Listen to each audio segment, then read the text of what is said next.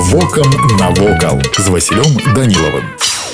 Вітаю вас паважаныя сябры Дед Зюзя так называлі міфічнага персонажа мароза ў некаторых беларускіх гаворках. Маляваўся ў выглядзе лысага деда невялікага росту з доўгай сівой барадой. Ён носіць кажух, але ходзіць без ботаў, без шапкі. У моцны мароз б'е сваёй ледзяной булавой па дрэвах, каб яны трашчалі. Паводле павер'я, Зюзя так выклікае завею завіруху і сцюжу. Зюзя зазірае ў беларускія вёскі і папярэджвае працавітых сялян, аб якіх насоўваюцца траскучыя маразы. Разы дед зюзя справядлівы беднай сем'і засцерагае ад холаду а галоднага чалавека накорміць смачнай куццёй. Нездарма існуе прыказка зюзя на двары куця на стале са старажытных да хрысціянскіх часоў у славян дед мороз быў чароўным уладаром зімовай сцюжы снегу і ветру змёрзлых рэк і снежных гурбаў. Першапачаткова яго ўяўлялі як магутнага старога вялізнага росту з доўгай сівой барадой. Успрымаўся як магутны чараўнік суровым характарам. У гардэробе деда мороза даўгаполыя футры трох колераў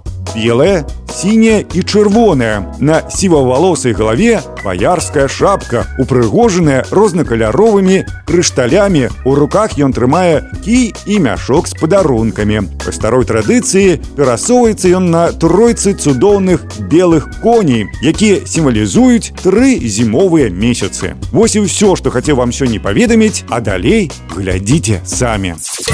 Вокам навокал.